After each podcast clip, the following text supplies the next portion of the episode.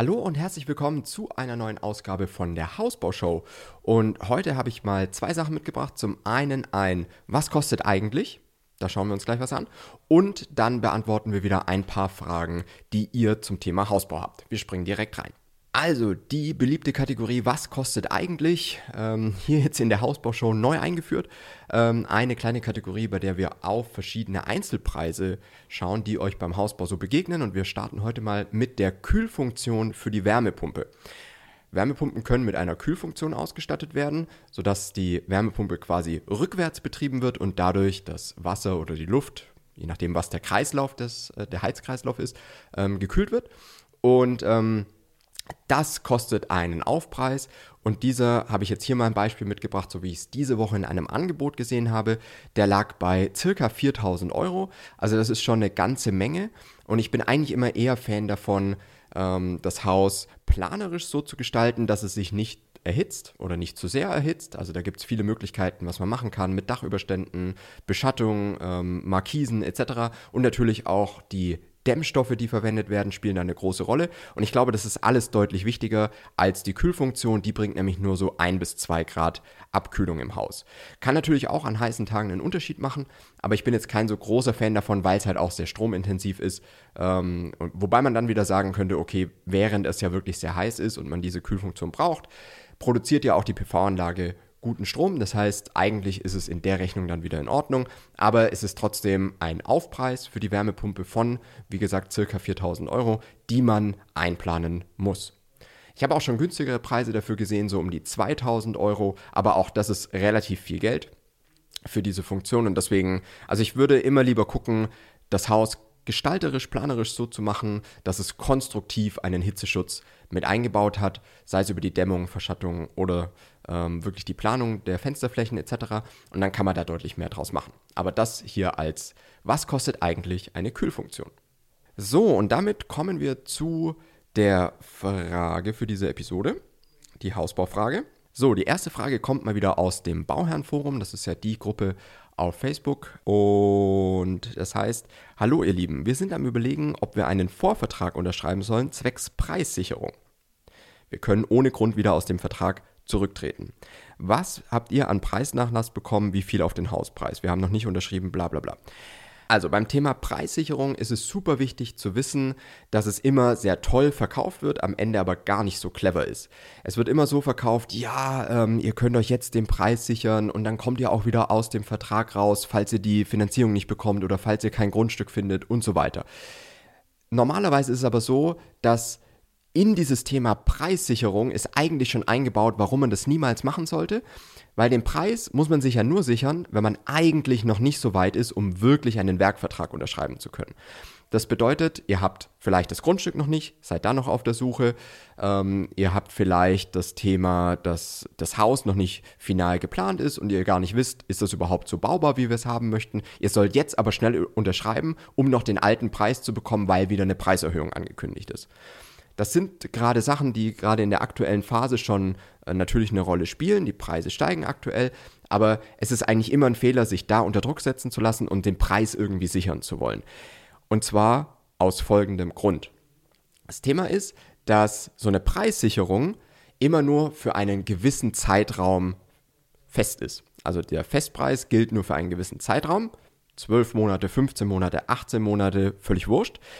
Es geht nämlich darum, dass diese Festpreisbindung, die normalerweise im Vertrag ist, immer gerade so zu der Bauzeit passt, meistens, die die Firmen haben oder die die Firmen auch wirklich brauchen. Das heißt, es ist so gerechnet, dass es passt, wenn ihr jetzt unterschreibt und dann der normale Prozess starten kann mit Bauantrag, mit äh, Baugenehmigung, Bemusterung und dann Baustart. Was nicht in dieser Zeit eingeplant ist, ist noch ein Grundstück suchen oder erstmal überhaupt die Hausplanung von Grund auf angehen ähm, und solche Themen. Also, das führt nachher wieder dazu, dass ihr aus der Festpreisbindung rausfallt. Weil diese Zeit, angenommen, ihr habt jetzt noch kein Grundstück und wollt euch irgendwo Preise sichern, dann ist ja völlig unklar, findet ihr in drei Monaten Grundstück, findet ihr in sechs Monaten Grundstück oder erst in einem Jahr oder vielleicht gar nicht. Ne? Und das Problem ist, dass wenn ihr dann ein Grundstück gefunden habt, ist die Zeit schon sehr weit fortgeschritten. Und ihr habt eigentlich dann zu wenig Zeit für diese anderen Themen, wie eben Bauantragsplanung, äh, Bemusterung und so weiter, sodass ihr hinten raus dann aus der Festpreisbindung rausfallt und dann die Preiserhöhung zahlen müsst. Und das ist eigentlich noch schlimmer, weil dann habt ihr es in der Finanzierung etc. nicht mehr mit drin und nicht einkalkuliert und müsst dann wieder nachfinanzieren. Also, das ist, warum eigentlich eine Preissicherung in den allermeisten Fällen überhaupt keinen Sinn macht, weil schon integriert in diese Thematik, man muss sich jetzt den Preis sichern, ist, dass ihr noch nicht so weit seid, dass ihr jetzt eigentlich einen Werkvertrag unterschreiben könntet. Und dann ist es eigentlich Quatsch. Und das muss man halt wissen. Deswegen, hier geht es auch überhaupt nicht drum, kann man noch irgendwas verhandeln oder sowas großartig, weil diese Preissteigerung wird hinten raus wieder kommen. Und wenn das Haus auch noch nicht richtig geplant ist etc., dann könnt ihr jetzt verhandeln, wie ihr wollt, wird alles nachher wieder in der Umplanung draufgeschlagen, weil die Firma ja dann weiß, dass ihr nirgends anders mehr hingehen könnt. Und da spielt es auch keine Rolle, ob das eine sehr große Firma ist oder eine sehr kleine Firma. Das ist immer das gleiche Thema. Also Preissicherung würden wir eigentlich immer davon abraten. Man muss halt wirklich immer den Einzelfall anschauen, aber Normalerweise würde ich immer empfehlen, macht alles so weit, dass ihr wirklich gut verglichen habt, Verträge geprüft habt, Verträge verhandelt habt, ähm, vielleicht noch ein bisschen im Preis verhandelt habt und dann kann man wirklich den finalen Werkvertrag unterschreiben und dann muss man auch mit Preissicherung etc. eigentlich gar nichts machen. So, Frage Nummer zwei. Thema externe Bauleitung, Bauabnahme bei Einzelvergabe der Gewerke. Wie habt ihr den passenden Bauleiter, Gutachter gefunden? Wie oft war der auf der Baustelle? Wie sah Dokumentation etc. aus? Wir können aufgrund der Entfernung definitiv keine regelmäßigen Kontrollen des Baus durchführen. Ja, hier ist jetzt schon mal die grundlegende Frage, wenn man nicht täglich vor Ort sein kann, ist die Einzelvergabe der Gewerke wirklich was sehr, sehr, sehr, sehr Schwieriges. Ähm, da macht es dann eher Sinn, eigentlich mit einem Anbieter wirklich schlüsselfertig zu bauen auch wenn das natürlich preislich einfach ein bisschen höher ist, oder sich zumindest vielleicht für den Rohbau auf jeden Fall eine Firma komplett zu suchen, die den Rohbau insgesamt macht, und dann eine Firma, die komplett den Innenausbau macht. Damit kann man auch schon wieder ein bisschen was sparen. Und dann noch eine Firma, die den Keller macht, dann hat man nur drei Schnittstellen statt sehr viel mehr Schnittstellen. Und das Thema ist, dass immer, wenn in Einzelvergabe gebaut wird, bleibt sehr vieles am Ende an dem Bauherrn hängen. Das muss man halt einfach wissen und da muss man einfach auch wirklich mehr Zeit dafür einplanen. Schon bei einem normalen schlüsselfertigen Bau sehen wir, dass der Jahresurlaub eigentlich immer für den Bau drauf geht, weil es einfach sehr viele Termine gibt, die man dann immer noch einhalten muss, wie ein Bauanlaufgespräch, Bemusterung, die drei Tage dauert ähm, und lauter so Themen dann eben auch auf der Baustelle, wo es dann sinnvoll ist, dass man dann dabei ist. Ähm, von dem her, man muss einfach sehr viel mehr Zeit einplanen und wenn man nicht wirklich vor Ort ist, dann ist es auch schwierig, einen Bauleiter zu finden und den dann angemessen zu bezahlen, weil dann ist auch wieder das Thema, es sieht zwar erstmal günstiger aus, die Gewerke einzeln zu vergeben, aber wenn man jetzt mit einer Firma schlüsselfertig baut, dann ist ja das Thema Bauleitung, Bauüberwachung, Koordination der Gewerke, wenn jetzt ähm, die Estrich-Firma nicht kann ne, und alle weiteren Gewerke umgelegt werden müssen, weil der Corona hat oder was auch immer, dann ist es Sache der Baufirma, sich darum zu kümmern, wenn ihr schlüsselfertig baut. Und das ist wieder das Positive jetzt bei äh, Fertighausfirmen, dass man das da halt wirklich alles integriert hat, aber auch wählen kann, möchte man zum Beispiel jetzt nur den Rohbau, dann habe ich aber zumindest für die ganz große Rohbauschnittstelle Fenster, Dachelemente, fertige, abgeschlossene Gebäudehülle schon mal alles aus einer Hand und muss mich da schon mal nicht mehr drum kümmern.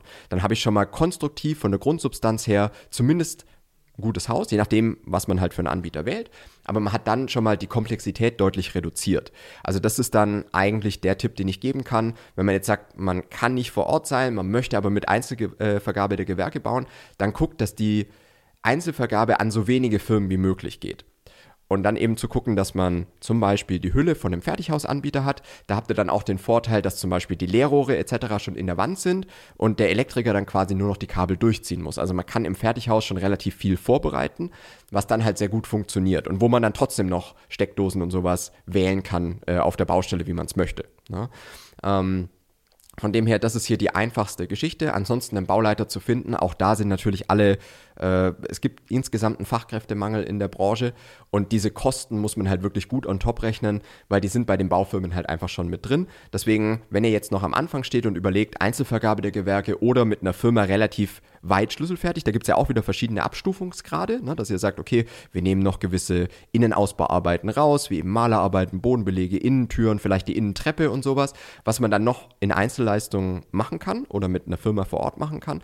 Aber man bekommt schon mal insgesamt die, ha die Gebäudehülle, die Haustechnik, ähm, die äh, Themen wie Estrich etc. kriegt man halt schon mal aus einer Hand, dann ist es auch schon mal ein großer Vorteil.